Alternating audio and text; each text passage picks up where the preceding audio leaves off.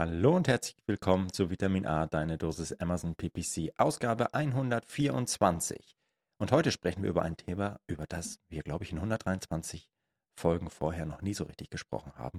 Und zwar über das Thema Hybridmodell.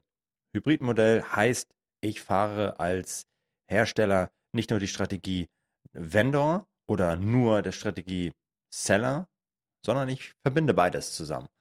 Und ich bin also sowohl Seller als auch Vendor als, äh, auf Amazon. Und das hat viele Vorteile, denn jede Strategie für sich hat gewisse Vorteile. Und wenn ich das beide miteinander kombiniere, habe ich natürlich beide Vorteile. Das hat natürlich aber auch ein paar äh, Nachteile. Natürlich eine höhere Komplexität in der Verwaltung der beiden Accounts. Ich kann mich da auch gegenseitig hochbieten, was ich normalerweise in einem Account nicht machen kann. Also das heißt, wenn ich das gleiche Keyword fürs äh, bewerbe, dann kann es sein, dass der Vendor-Account und den Seller-Account hochbieten. Das wollen wir natürlich nicht. Oder wie gehe ich damit eigentlich um im Bereich Advertising? Super spannende Themen und das habe ich nicht alleine durchgespielt, sondern ich habe jemanden eingeladen. Und zwar die Lisa Frank von Burg Wächter. Lisa ist Key Account Manager bei äh, im Bereich E-Commerce bei Burg Wächter und sie fahren genau dieses Hybridmodell und stehen vor den Herausforderungen, wie sie am Ende beides unter einen Hut bekommen und wie sie auch Advertising effektiv und äh, ja, gut hinbekommen. Und ja, freue mich mega, Lisa, dass du da warst und mit mir äh, ja eine halbe Stunde zu dem Thema gequatscht hast. Wir haben das Interview geführt in dem, auf dem Amazon Sales Kongress. Ähm, und nur, dass ihr vielleicht so die Audioqualität ist nicht ganz so perfekt, aber gut, wie ich finde. Jetzt aber viel Spaß zum Thema Hybridmodell und Advertising und Hybridmodell mit Lisa von Burgwächter. Du hörst Vitamin A, deine Dosis Amazon PPC. Ein Podcast über Trends, Neuigkeiten und Optimierungsvorschläge zu Amazon Advertising. Vitamin A hilft Sellern und Vendoren, auf Amazon bessere und effizientere Werbung zu schalten. Mein Name ist Florian Nordhoff und ich bin Mitgründer und Geschäftsführer von Adference. Zusammen mit Mareike Geidis spreche ich über aktuelle Themen, Herausforderungen und Lösungsvorschläge rund um das Thema Amazon PPC. Hallo Lisa, freut mich, dass du heute hier bist. Hallo Florian, danke für die Einladung. Ganz verrückte Situation. Das ist das allererste Mal, dass ich einen Podcast mit jemandem aufnehme, der mir physisch face-to-face -face gegenüber sitzt. Äh, ich habe, glaube ich, mal einen mit Mareike aufgenommen, zur 50. Folge oder so. Da saßen wir auch schon mal in einem Raum, aber mhm. es ist quasi eine Premiere. Schön, dass das klappt hier auf dem Amazon Sales Kongress in Weimar. Äh, ja. ja. und dass du dir die Zeit nimmst, ein bisschen mit mir zu quatschen. Und äh, ja, freut mich total. Ja, sehr gerne. Freue mich auch. Ja, das ist ganz was Neues für mich. Äh, ich höre Podcasts, aber habe selber noch nicht in einem äh, mitgewirkt. Ja, dann äh, ja, freut mich umso mehr, dass du, ja. dass du, dass du sagst, okay, habe ich Bock drauf. Lisa, die dich nicht kennen, du bist, ähm, heißt Lisa Frank, Key Account Manager und E-Commerce bei Burg Wächter. Und genau. äh, Burgwächter kennen wahrscheinlich schon ein paar, ähm, vor allem wenn sie das Logo sehen. Also so geht es mir auf jeden Fall. Mhm. äh, vielleicht kannst du ein bisschen sagen, wer du bist, äh, was du genau bei Burgwächter machst und äh, ja, dann fangen wir mal an zu quatschen.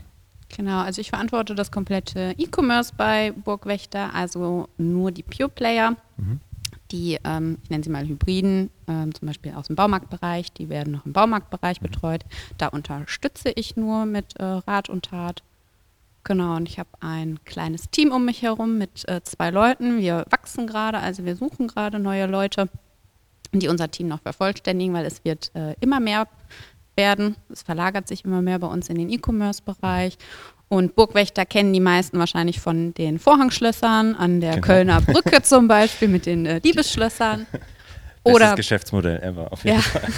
Absolut. Äh, also gerade in solchen, solchen Metropolen und äh, wo man dann diese Schlösschen anhängen kann an die Brücke. Da kennen uns viele von oder von Briefkästen und ähm, wir machen aber auch viel Tresore, also wirklich Sicherheitsschränke, Waffenschränke. Genau, und das ein, bei Burgwächter jetzt schon in der vierten Generation Famili Ach, des Unternehmens okay. familiengeführt. Okay. Und sitzt in Wetter für die. Wo? wo? In Wetter an der Ruhr. Ähm, okay. Bei Dortmund ah, dann. Ah, bei, Do okay, gut, bei Dortmund, dann, dann kennt es meistens ein paar mehr, genau. Okay, ja. Und äh, was genau heißt dann äh, E-Commerce? Also welche Kanäle, also neben Amazon, welche gehören da noch? Betreust du noch welche Channels? Genau, also Amazon, ähm, Otto. Mhm. Wir haben noch Kaufland mit mhm. drin. War ja vorher mal Real. Real, genau, stimmt. Genau. Vorher Hitmeister, wer es noch kennt. Ja, genau. Hat schon äh, einen großen Wandel hinter sich. Ja. Ähm, Und dann sind wir jetzt seit letztem Jahr in den B2B-Bereich Mhm. äh, expandiert im E-Commerce, also ähm, im Bereich äh, Jungheinrich Profi Shop. Mhm. Kennt vielleicht einige von den Flurförderfahrzeugen, die bedienen im B2B-Bereich. Da sind wir äh, eingestiegen. Und sonst halt ähm, die Standard, die man kennt, wo wir gerade dran sind, Mano Mano Mhm. Okay. oder ähm, Metro Markets machen wir jetzt ganz neu, ganz spannend. Metro ist Okay. ja eher nicht so passend zu unserem äh, Geschäftsmodell oder ist neu für unser Geschäftsmodell, sagen wir es so. Und da gehen wir jetzt auch in den Online-Bereich. Das ist sehr, sehr spannend. Okay, nice. Und äh, einen eigenen Webshop habt ihr nicht? Nee, noch nicht. Wir Okay, haben jetzt äh, unsere Webseite relaunched Okay. vor drei Wochen und haben da einen B2B-Shop mit Mhm. implementiert für unsere Fachhändler. Und da sammeln wir jetzt mal ein paar Erfahrungen und gucken mal, Ah, nice. wie Okay. sich das alles so Krass. entwickelt für Ah, einen aber- B2C-Shop. Äh, Wenn ihr jetzt äh, zu dritt seid, ist natürlich echt, echt viel. Also auf jeden Fall für, für die Ja. Fülle an Aufgaben und das Potenzial, was da ja schlummert. Wenn du ähm, so das Ganze, alle deine Channels mal so einordnest und da Amazon reinpackst, wie Mhm. wichtig ist Amazon im Vergleich zu den anderen? Ist das so schon das, das Hauptding für euch oder gibt es da so einen Hidden Champion, vielleicht im, im Baumarktbereich, den man jetzt nicht so auf dem Schirm hätte? Ja, also e äh, im E-Commerce-Bereich ist Amazon bei uns wirklich der größte, Mhm. also auch mit Abstand Mhm. der größte. Ich glaube, das geht halt auch vielen so Mhm. im E-Commerce-Bereich. Und dann würde ich jetzt mal von der Relevanz bei uns ähm, tendieren, geht es eher in den Baumarktbereich. Mhm. Also, dass dann einer aus dem Baumarktbereich kommt und dann kommt bei uns ähm, auch schon Otto. Okay, okay, ja. Und wenn das, das heißt, ihr in eurem Team kümmert euch dann komplett um alles, was äh, eure Produkte bei Amazon angeht, also Content als auch PPC oder ähm, und habt ihr alles in-house oder arbeitet ihr da mit äh, Agenturen, Freelancern oder so zusammen? Ja, wir haben das gesplittet, also Mhm. alles operative, Bestellungen, Lieferungen, ähm, Bilder, das läuft alles in-house. Wir haben eine Agentur, die für uns das Marketing macht, Mhm. die, das, die die ganze Kampagnensteuerung macht. Und wir haben eine Agentur, die für uns den Content macht, wo wir aber nach und nach versuchen, das Know-how auch nach äh, intern zu holen, dass wir da halt zukünftig auch mehr mitmachen können. Okay, okay, verstehe. Und ähm, wie steuert ihr die? Ähm, habt ihr, kriegt, bekommst du selber Umsatzziele, ähm, Profitziele und gibst sie dann weiter und bist dann ähm, steuerst dann auch operativ die Agentur und sagst, hey komm, wir müssen jetzt keine Ahnung, einen A-Kurs irgendwie runterbekommen oder krieg- wie, wie muss ich mir den, mir den Prozess bei euch da vorstellen? Ja, also wir kriegen Profitabilitätsziele Mhm. äh, auf, aufgelegt und dann wird das halt im Advertising-Bereich unterteilt in unsere Kategorien. Also Mhm. bei Vorhangschlössern zum Beispiel, da kennen uns die meisten in Deutschland. Also brauchen wir da nicht eher so auf Bekanntheit gehen, sondern da möchten wir eher so ein bisschen auf Wettbewerb und ähm, Pushen des Wachstums gehen. Da geben wir halt nichts Großes vor, sondern halt nur die Richtung, wo es hingehen soll. Mhm. Und äh, unsere Agentur setzt das dann auf und dann prüfen wir das im Quartal und dann entscheiden wir, in welche Richtung wir gehen wollen. Wollen wir da den A-Cost äh, senken? Wollen wir an dem ROAS arbeiten? Ähm, genau so machen wir das in dem Bereich. Das machen wir dann halt auch über alle Kategorien, außer zum Beispiel bei Neuheiten. Da gehen wir dann ganz klar vor. Wir Mhm. wünschen uns Ja, äh, diesen oder wir haben diesen Zielumsatz geplant. Mhm. Hier habt ihr euer Budget und am besten wäre für uns ein A-Kost von zwei, drei, vier. Okay.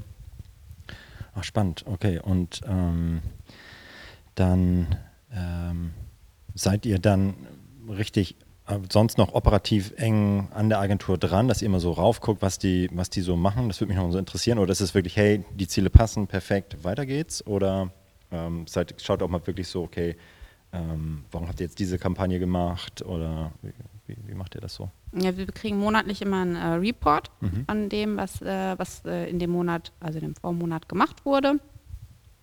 Ähm, der wird geprüft und dann wird halt zwischendurch, je nachdem, ähm, wo wir gerade ein bisschen unseren Fokus drauf setzen, ähm, wir haben halt aktuell, ich glaube, wir alle ist das Verfügbarkeitsthema ein großes Mhm. äh, Problem. Da setzen wir dann fokussiert den Augen, das Augenmerk drauf. Wie sieht es bei den Tresoren aus? Mhm. Haben wir das erreicht, was wir haben wollten? Können wir was umschiften, weil zum Beispiel gerade sind alle zu Hause, da sind Waffenschränke nicht so gefragt oder die Schützenheime sind zu, da geht der Umsatz zurück. Aha. Dann nehmen wir das Geld, dann nehmen wir die, das Budget und shiften es woanders hin. Oder wenn ein Produkt komplett abschmiert, warum schmiert es ab? Hat irgendein Wettbewerber sich bei uns draufgesetzt, dass wir gar nicht, äh, gar nicht ausgespielt werden? Oder fährt jemand gerade eine große Kampagne, die wir nicht halten können? Also das machen wir dann immer gezielt nach Verfügbarkeit oder wenn wir sehen, die Umsätze gehen zurück, warum ist das? Das, okay. ja. das steuern wir dann so. Okay. Über wie viele ASINs sprechen wir eigentlich so? Du hast mal so ein Gefühl bekommen. Ähm, wir sind so ungefähr bei 800 ASINs. Ja, das ist ja auch ganz ordentlich. Das ist eine Menge.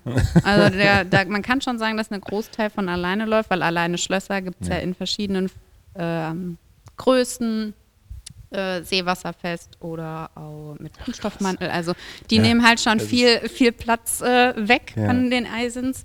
Deswegen, also da. Ähm, also krass, wenn man so anfängt, mal sich mit so einer Kategorie auseinanderzusetzen, ja, nicht klar, Vorhängerschlösser irgendwie oder so, und ja. dann taucht man da ein und stellt so fest, okay, wow, eine ganz andere Welt. Äh, ja, ja das sind halt schon, das ist eine Menge, ne? Also ja. das sind halt viele Varianten dann. Bei Tresoren ist es ähnlich. Das unterscheidet sich dann in der Größe. Den verkauft man auch über Amazon tatsächlich. Ja, also du kannst, du kannst ja bis, ähm, ich glaube, der schwerste Tresor, den wir selber ans Amazon-Lager liefern, wiegt 80 Kilo. der Barme Postmann. Das kommt dann aber ja. per Spedition? Nee. Das kommt mhm. ganz normal, doch. Nee, das kommt per, ähm, per Truckload Prime, Krass. kommt das beim Endkunden an. Also die kannst du natürlich auch nicht mehr per DPD, DHL und ja. wie sie alle heißen versenden, ja, okay. sondern das muss wirklich mit Spedition ja. kommen. Und die ganz schweren, die machen wir halt selber. Ja, okay, okay. Äh, ja, mega spannend. Ähm, habt ihr vielleicht noch eine letzte Frage so zum generellen Setup? Ähm, kannst du sagen, welche Tools ihr so grundsätzlich noch nutzt? Äh, du hast ein bisschen gesagt, okay, habt ihr eine, eine Agentur für, für Advertising. Ähm, aber grundsätzlich für eure Prozesse nutzt ihr da externe Tools sonst noch, um irgendwas zu automatisieren oder zu überwachen? Ähm, wir sind, also wir haben das Tool von unserer äh, Marketingagentur. Mhm. Die haben ein eigenes Tool, wo wir äh, reingucken können und wo wir auswerten können. Okay. Wir haben bis ähm, Anfang des Jahres noch ein bekanntes Tool genutzt. Das äh, führen wir aktuell noch nicht weiter. Mhm und ähm, schauen uns jetzt halt immer mal um, auch hier in den Vorträgen auf dem ASK, was so gesagt wird, was andere nutzen, was uns mhm. da nochmal helfen kann, gerade so im Advertising-Bereich besser zu steuern oder halt einfache Sachen oder einfache Kampagnen, die einfach immer laufen, zu automatisieren, mhm. dass man sich da gar nicht mehr so drauf fokussieren muss. Mhm, okay. Würdet ihr, würdet ihr das dann aus der äh, Agentur rausnehmen und es dann selber machen? Oder würdet ihr sagen, liebe Agentur, komm, das ist jetzt ein Dauerläufer, da müsst ihr nichts machen und deswegen, oder was, was ist denn das, das Ziel dahinter? Ja, das kommt halt drauf an, wofür wir uns am Ende entscheiden würden. So, okay. ja. Aber ich denke, das könnte man dann rausnehmen, weil dann kann die Agentur sich fokussierter ja, auf okay. die äh, Kernprodukte äh, ja, konzentrieren klar. und dann so eine Vorhangschlosskampagne da die läuft halt immer. Genau, die läuft halt immer, da muss man halt nicht mehr viel Arbeit reinsetzen. Ja, okay. Ja, nice. Mega spannend. Ähm, total äh, mega spannend, immer noch so in, in die Einblicke zu bekommen, hey, wo, mhm. wo steht ihr, wie macht ihr das? Und äh, deswegen finde ich so den ersten Part immer total spannend. Aber das Hauptthema heute, über das wir sprechen wollen, äh, ist tatsächlich etwas, worüber wir, glaube ich, im Podcast in 120 Folgen noch nie gesprochen haben, ist das Thema Hybridmodell. Ja, nein, was spricht dafür? das ist seitdem ich irgendwie mich mit Amazon beschäftige, äh, immer ein Thema. Also gefühlt auf jedem Vortrag, äh, auf jeder Konferenz kommt das immer mal wieder. Hybrid, mhm. soll ich das machen? Ja, nein, was spricht dafür, was dagegen? Ähm, vielleicht für die, die nicht genau wissen, was das überhaupt ist, Hybrid, ja, nein, die so ein Fragezeichen im Kopf haben, vielleicht kannst du kurz mal erklären, ähm, was das überhaupt ist, wenn wir jetzt sagen Hybrid, ja, nein, worum geht es da eigentlich grundsätzlich? Ja, klassisch ist man ja bei Amazon Vendor oder Seller. Mhm. Und das Hybridmodell ist einfach, dass man dann in beiden Kanälen verkauft. Also, dass man den Effekt vom Vendor-Bereich nutzt für Bestseller, für Artikel, die sich äh, schnell umschlagen. Mhm. Und im Seller-Bereich dann zum Beispiel Neuheiten oder Randartikel platziert, damit die auch auf Amazon präsent sind. Okay. Und ähm, hast du schon wahrscheinlich auch ein paar Vorteile genannt. Was spricht denn so grundsätzlich, was sind so die Vorzüge, wenn du jetzt mal von außen rauf guckst, was sind die Vorzüge ähm, als Vendor zu agieren, gegenüber ähm, dem als Seller zu agieren bei, bei Mhm. Amazon. Ja, Vendor ganz klar Masse, weil du lieferst halt die Masse an Amazon und Amazon kümmert sich um den ganzen Rest. Mhm. Ähm, es muss natürlich eine gewisse Umschlaghäufigkeit haben, weil ansonsten sind die Art- Artikel für Amazon uninteressant. Ja. Natürlich das bekannte Margenthema Mhm. ist auch nicht zu vernachlässigen. Und es ist halt für kleine Artikel, also mit einem ASP unter 20 Euro, Mhm. die rentieren sich im Seller-Modell aufgrund der Gebühren nicht. Mhm. Das heißt, die kannst du vielleicht da einführen und switcht sie dann hinterher in den Vendor-Bereich. Dafür ist der Seller-Bereich dann für Neuheiten super, für Randartikel, die nicht oft gekauft werden. Ich denke jetzt mal an so große Schlüsselkästen zum Beispiel, die wir haben. Die werden nicht so oft gekauft. Oder wenn du Crap-Outs hast im Vendor-Bereich. Das heißt, was ist ein Crap-Out? Crap-Out ist, wenn Amazon einen Artikel aufgrund von Profitabilität auslistet, Hm. dann stehst du da und hm, was mache ich jetzt mit meinem Artikel? Darfst du die Ware wieder abholen oder? Die kriegst du ja automatisch zurückgeschickt irgendwann. Ähm, und dann hast du den Artikel nicht mehr bei Amazon, er ist nicht auffindbar. Eventuell setzt sich ein Seller da drauf, der nicht im Interesse des Unternehmens arbeitet. Und Mhm. wenn du im Seller-Bereich noch aktiv bist, also im Hybridmodell, kannst du das halt ganz easy switchen und bietest den Artikel wieder selber an. Ah, okay, okay. Also das heißt, ähm, auf der gleichen ASIN seid ihr dann mit, seid ihr doppelt äh, unterwegs teilweise auch? Genau, Okay. wir sind teilweise doppelt unterwegs, zum Beispiel zu ähm, Hochzeiten. Mhm. Versuchen wir dann bei beiden Bereichen Bestand aufzubauen, dass wenn Amazon ausverkauft Ja, ist und die nice. Lieferung etwas länger dauert, kennt man ja, wenn die Lager überfüllt sind, dass wir aus dem Seller-Bereich dann mitbedienen können. Okay, ja, mega, mega spannend. Okay, und ähm, so Hoheit über das Produkt und über die Produktdetailseite, hat das irgendwelche Auswirkungen darauf, ob ich jetzt Seller oder Vendor bin? Oder ist das eigentlich egal? Also das liegt bei uns eh im Vendor. Mhm. Durch die Brand Registry haben wir uns, also haben nur wir die Schreibrechte und halt ja. unsere Agentur, die den Content macht. Mhm. Und dementsprechend kann man da nicht viel verändern. Und wir gucken, dass wir bei allen Artikeln den Content so aufbereiten, wie wir ihn gerne hätten, damit, wenn sich jemand da dranhängt, das auch in unserem Interesse präsentiert wird. Keine Falschinformation, weil das führt hinterher auch nur zu Problemen. Mhm. Die Kunden melden sich bei uns, weil es ist ja Burg Wächter Mhm. und nicht der Seller, der es gerade verkauft Ja, hat. okay. Genau, das versuchen wir halt. Außer halt bei Artikeln, die wir zum Beispiel gar nicht anbieten.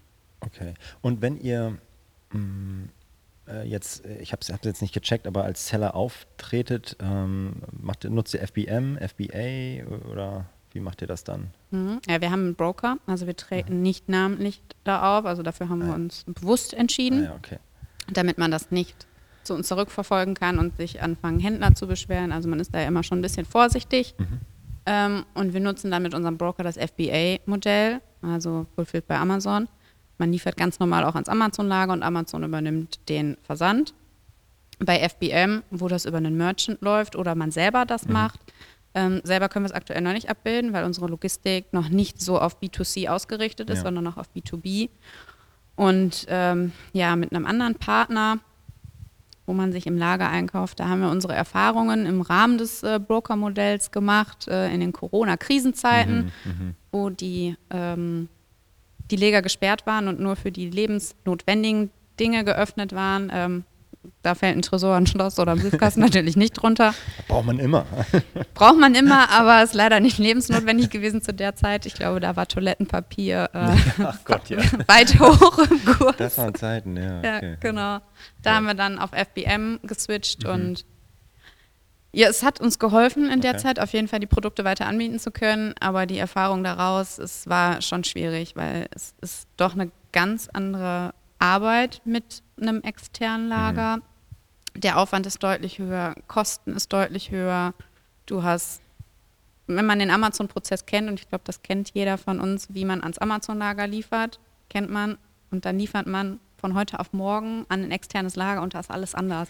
Es muss alles anders gekennzeichnet Ja. werden, es muss anders gepackt werden. Ähm, ja, das sind dann wirklich Herausforderungen, die man dann stemmen muss und wo man nach kurzer Zeit merkt, das kann man auf Dauer Mhm. nicht äh, halten. Ja, okay, ja, verstehe ich. Wenn ihr jetzt äh, so auf die Zahlen schaut, also ich versuche jetzt mal als, ähm, als Konsument, der auf Amazon unterwegs ist, zu schauen, okay, bei wem kaufe ich eigentlich jetzt das Produkt und ähm, seht ihr da eigentlich einen Unterschied ob es jetzt euer Broker verkauft oder direkt von Amazon. Also dass, dass, dass es da Präferenzen gibt, ähm, dass das eine, also mal ist ja, seid, seid ihr als Broker drin, manchmal seid ihr als, ähm, als Vendor drin, äh, als, als Seller mal als Vendor drin, dass die Performance besser oder schlechter wird, je nachdem? Also dass du irgendwie eine schlechtere Conversion Rate hast oder, äh, oder dergleichen? Oder ist das eigentlich egal? Nee, also ist uns bisher noch nicht aufgefallen, weil wir das noch nicht so oft hatten, dass wir mhm. über beide Kanäle ja, äh, verkauft haben. Also das machen wir nur so in Ausnahmesituationen, um die mhm, Verkäufe okay. sicherzustellen. Mhm. Aber ansonsten kommen wir uns da nicht in die Quere. Und wir hatten, ähm, wir haben einen Artikel bei dem Broker gehabt, das war unser Bestseller im Vendor-Modell. Der wurde von Amazon gecrappt. Den haben wir dann in den Seller, in den Seller-Bereich geschoben und ähm, da war halt die Strategie, okay, wir müssen auf jeden Fall diesen Artikel erstmal erhalten, wir mhm. müssen ihn verkaufen, dafür sorgen wir und der Artikel ist von alleine weitergelaufen. Mhm. Also es gab einen kleinen Break, mhm. wo er äh, kurzzeitig nicht verfügbar war okay. und dann wieder anlaufen musste, weil natürlich Klar. ist er dann auch im Ranking gefallen. Ja, ja, ähm, aber sobald er verfügbar war, wir haben kein Marketing geschaltet, muss man dazu sagen, auf den Artikel. Okay. Und er hat sich von alleine wow. nach oben gekämpft, was uns bis, bisher noch nicht klar ist, wie das funktioniert hat. Das ist wirklich so ein nice. äh, Lucky Case, weil ich glaube, das passiert nicht oft. Wenn ein Artikel einmal unten ist, dann nee, ist, es, auch noch nicht so ist es sehr, sehr schwierig, da äh, wieder hochzukommen. Also da hat man schon gemerkt, dass es der Bestseller war. Und der hatte auch immer den Bestseller-Flag. Den mhm. hat er mhm. hinterher auch wieder gekriegt. Ach, krass, ja. Also ich glaube, das Sprich hat uns da Produkt. geholfen. Ja, auf jeden Fall. Das äh, hat uns wirklich geholfen, nice. das zu erhalten und das hat sich kontinuierlich durchgezogen. Okay. Ja, interessant. Ich hätte jetzt gedacht, so dass ähm, der, der Konsument eventuell noch ein bisschen geneigter ist zu kaufen, wenn da äh, ja, Versand und Verkauf von Amazon draufsteht irgendwie, aber wahrscheinlich, hey, so, solange es irgendwie schnell kommt, per Prime ist auch egal. Ja, also. ich glaube, die Prime-Zertifizierung ja, ist da wirklich das entscheidende Merkmal. Ob Amazon das dann okay. verschickt oder ein Händler und es wird durch Amazon verschickt, spielt, ja. glaube ich, gar nicht mehr so die große Rolle. Ja, okay. Ähm, und wenn ihr jetzt, ah, okay, ihr, ihr, ihr tretet jetzt ähm, sowohl als Seller als auch als Vendor auf und wie wie, wie äh, fahrt ihr jetzt da eure Advertising-Strategie beispielsweise? Wie unterscheidet sich die je nachdem, ob ihr ähm, Seller oder Vendor seid? Du hast ja schon gesagt, okay, beim Vendor eher so Massenprodukte. Wahrscheinlich ähm, kann man die Strategie daraus ableiten. Um, ja. Genau, also den Hauptteil übernehmen wir im Vendor-Bereich. Also mhm. da haben wir okay. das, das größte Budget und die meisten Kampagnen. Mhm.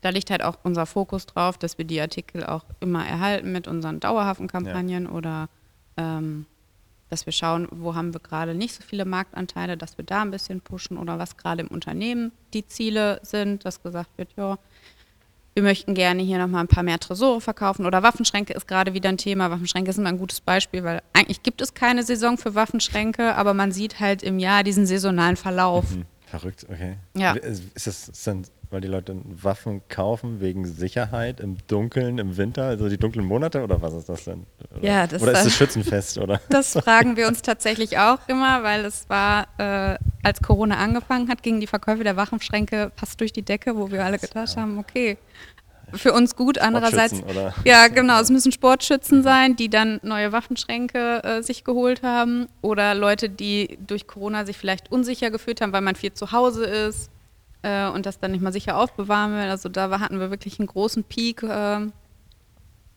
der jetzt natürlich aktuell wieder ein bisschen abschwächt. Jetzt geht es in die dunklere Jahreszeit, da sind die immer ein bisschen gefragter. Mhm. Oder wenn, ähm, wie du gerade schon gesagt hast, Schützenvereine, Schützenfeste, wenn da alles vorbereitet wird, mhm. hat man auch immer noch so einen, so einen okay. kleinen Peak.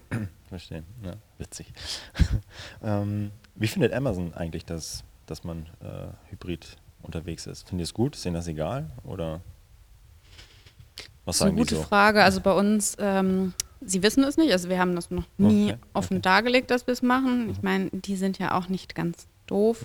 Die sehen ja, dass sie mal einen Artikel hatten und jetzt haben sie den nicht mehr, der ja. wird weiterverkauft, also kann er nicht obsolet sein, also werden sie ja. sich das denken. Aber bewusst ähm, Steine in den Weg gelegt äh, mhm. wurden uns bisher noch nie. Von daher. Eine höhere Marge habt ihr wahrscheinlich aber, wenn ihr als Vendor auftretet, ne? Wahrscheinlich, weil äh, zumindest sind die Margen, glaube ich, bei Amazon höher, wenn, also aus Amazon Sicht höher, wenn äh, wenn sie möglichst viele Seller haben, wegen der äh, äh, Sellergebühren etc. Ja, also ja. ich glaube, das kommt bei uns halt auch noch auf die Artikel an. Mhm. Also ein Vorhangschloss ähm, ist im Wenderbereich deutlich äh, profitabler als im Sellerbereich mhm. aufgrund der Gebühren. aber andere Artikel, die sind im Sellerbereich doch schon profitabler, weil du da ja mittlerweile, klar, Amazon schreibt dir auch bei einigen Artikeln vor, du musst jetzt aber diesen Preis nehmen, damit du die Buybox kriegst, aber halt auch nicht bei allen, sodass wir da noch höhere Preise ansetzen könnten. Mhm. Das heißt also, wir wollen definitiv nicht als günstigster anbieten. Wir versuchen uns da immer an die UVP zu halten, in die Nähe der UVP zu gehen oder halt über den Marktpreis zu setzen. Ach, krass, und das okay. funktioniert halt auch noch ganz gut. Das ist verrückt, ne? Das, also auf ja. Amazon sind die Produkte echt teilweise so teuer. äh, ja, ich, ich habe mal geguckt, glaube ich, wollte mal irgendwie so ein Waschmittel kaufen. Ich wollte mal gucken, wie teuer ist das eigentlich bei Amazon? Weil ich, es nervt mich immer so, das einfach reinzukaufen ja. im stationären Handel. Wie teuer es da war, da bin ich echt ich gleich wieder das eingelassen. Ja, dann musst du das Sparabo nehmen, dann ist es ja meistens immer noch ein bisschen günstiger. Ja, ja, Und genau. du kriegst es immer geliefert. Ja, das ist gut, ja, das müsste ich mal mit ein paar Sachen machen, dann geht mir da nichts durch die Hose. Ähm, okay, ähm, wenn du nochmal so einen Strich drunter machst, jetzt so unter diesem gesamten Prozess, Prozess ähm, auch wechseln auf, ähm, auf, die, auf das Hybridmodell. Ähm, was war, wie anstrengend war das? Was, was waren so die größten Stolpersteine eigentlich dabei? Also die Anfangsphase ist sehr, sehr anstrengend mit der Analyse, welchen Artikel kann in den Sellerbereich, welcher, welcher nicht. Mhm. Ähm, weil wir auch ein Basissortiment quasi geschaffen haben für jeden Bereich. Mhm. Dann das Setup, es ist natürlich ganz anders in den Sellerbereich zu liefern als in den Vendorbereich. Da ist es mit der Logistik ist es anders. Äh, mit dem Verpacken, mit den Etikettierungen. Das ist halt bei einem Mittelstandsunternehmen, kennen viele, das geht nicht von heute auf morgen. Das ist ein Prozess, der ongoing ist. Mhm. Das heißt, wir arbeiten bis heute noch dran, unsere Prozesse zu verbessern, zu optimieren, mehr daraus auszurichten für diese Sellerlieferung, gleichzeitig aber auch in den B2C-Bereich ähm, mit einzubauen dementsprechend, das ist am Anfang wirklich sehr, sehr hoher Aufwand und sehr hoher Abstimmungsaufwand mit dem Broker, wenn man einen Broker hat. Ähm, das könnten wir oder hätten wir auch, könnten wir heute nicht und hätten wir auch damals zu der Zeit nicht in-house schaffen können, also auch von der Manpower her nicht. Mhm.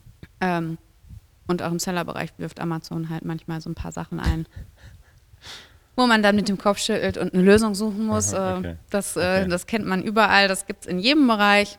Mhm, aber unterm Strich hat sich der Aufwand für uns wirklich gelohnt, weil wir ja. A, sicherer sind ja, okay. mit ähm, ja. Auslistungen oder wenn Amazon einfach gerade gar keinen Demand mehr an dem Artikel hat, ähm, die umzuswitchen. Zusätzlich mhm. haben wir eine neue Schiene gefunden für Neuheiten, mhm. die wir dadurch cool. nochmal ganz anders ähm, am Markt etablieren können, als auch einfach diese Abhängigkeit zu lösen. Ne? Also, dass man auch im Jahresgespräch dieses nicht mehr dieses Gefühl hat, okay, die hauen mir jetzt hier so viele Sachen an den Kopf, äh, irgendwie muss ich da mitgehen. Und wenn du dieses Broker-Modell oder das, das Hybrid-Modell hast, ja. du hast diese Sicherheit, du weißt, nee, ich muss das eigentlich nicht mitgehen. Ich mhm. kann wirklich jetzt mit Amazon äh, diskutieren. Und wenn sie hinterher sagen, ja, dann schmeißen wir 20 Artikel raus, okay. Dann mach doch. Dann mach halt. ja, okay. Krass, ja, das sind äh, auf jeden Fall ja, sehr, sehr starke Vorteile, ne? sehe ja. seh ich auch. Und wie viel, wenn du jetzt sagst, okay, ungefähr 800 ASINs habt ihr insgesamt, wie viele davon sind jetzt im Vendor und wie viele im Seller-Bereich?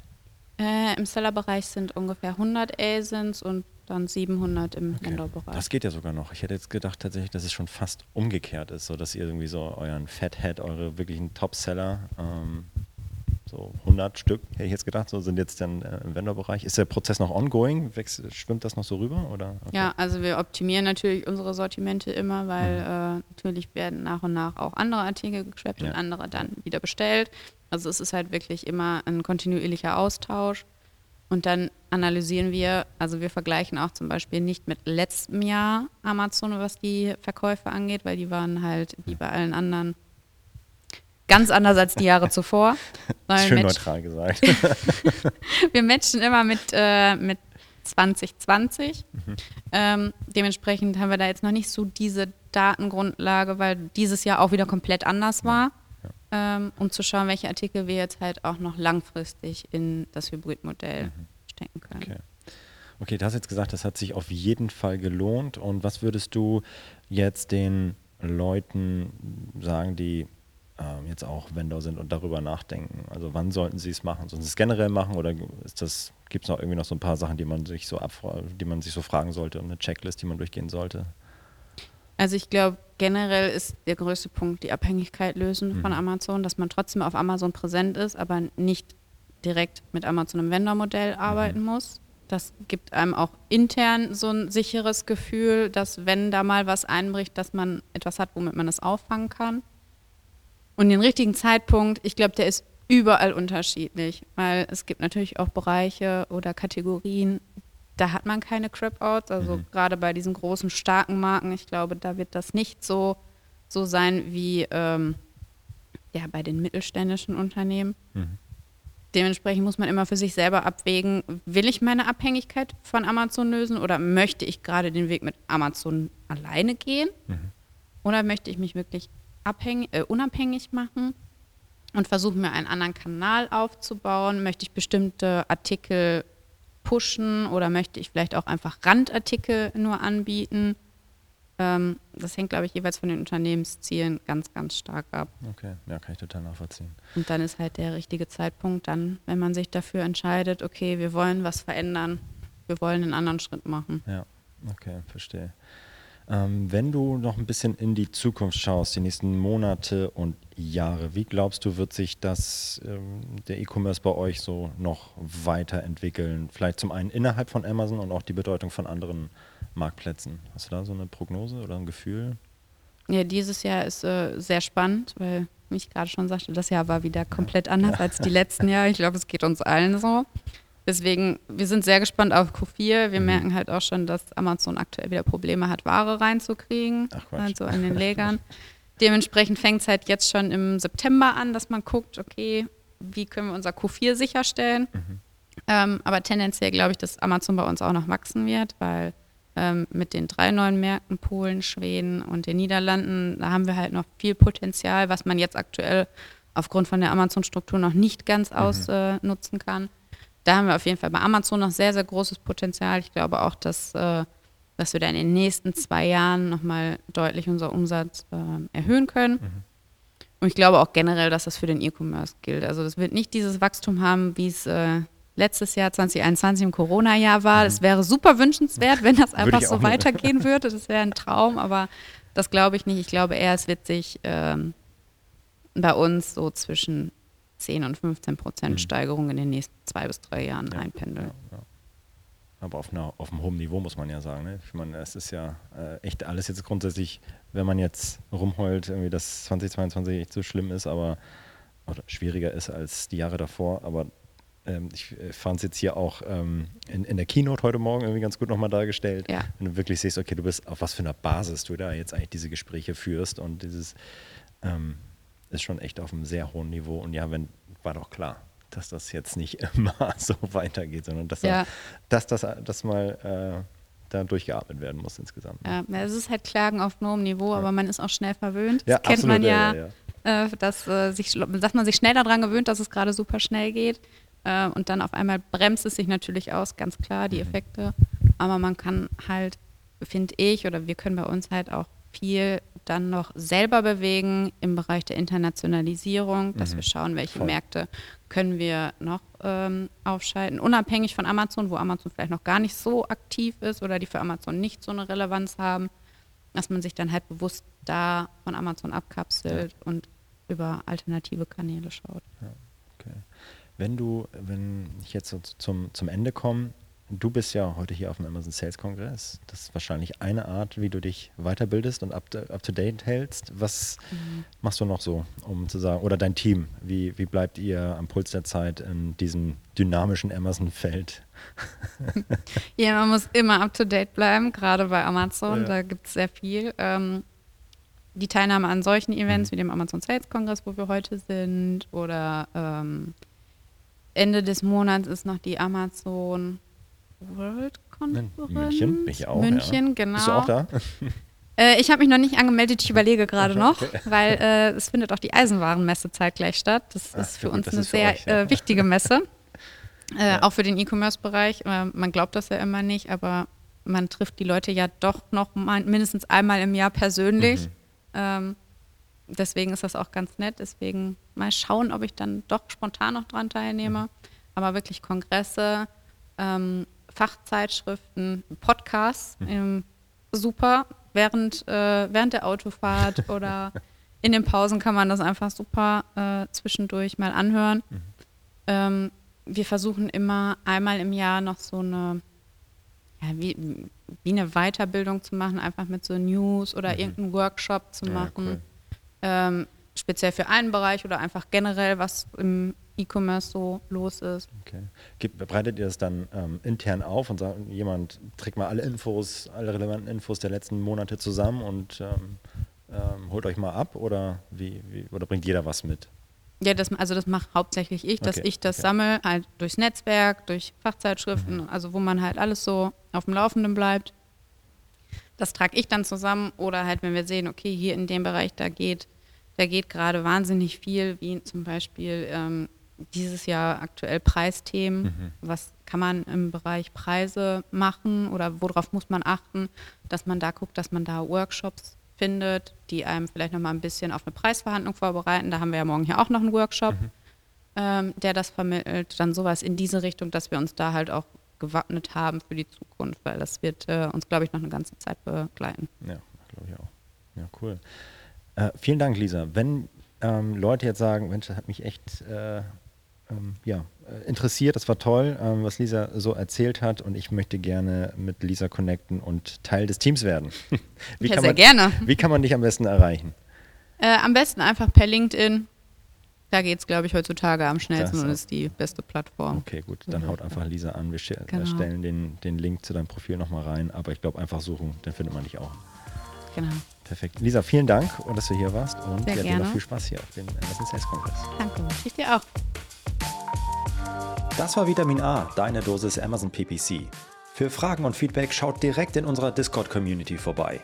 Diese erreicht ihr unter adference.com/discord. Hier kannst du dich mit anderen Amazon PPC-Profis, Sellern und Vendoren rund um die Themen Amazon und Amazon Ads austauschen. Vielen Dank fürs Hören und bis zum nächsten Mal.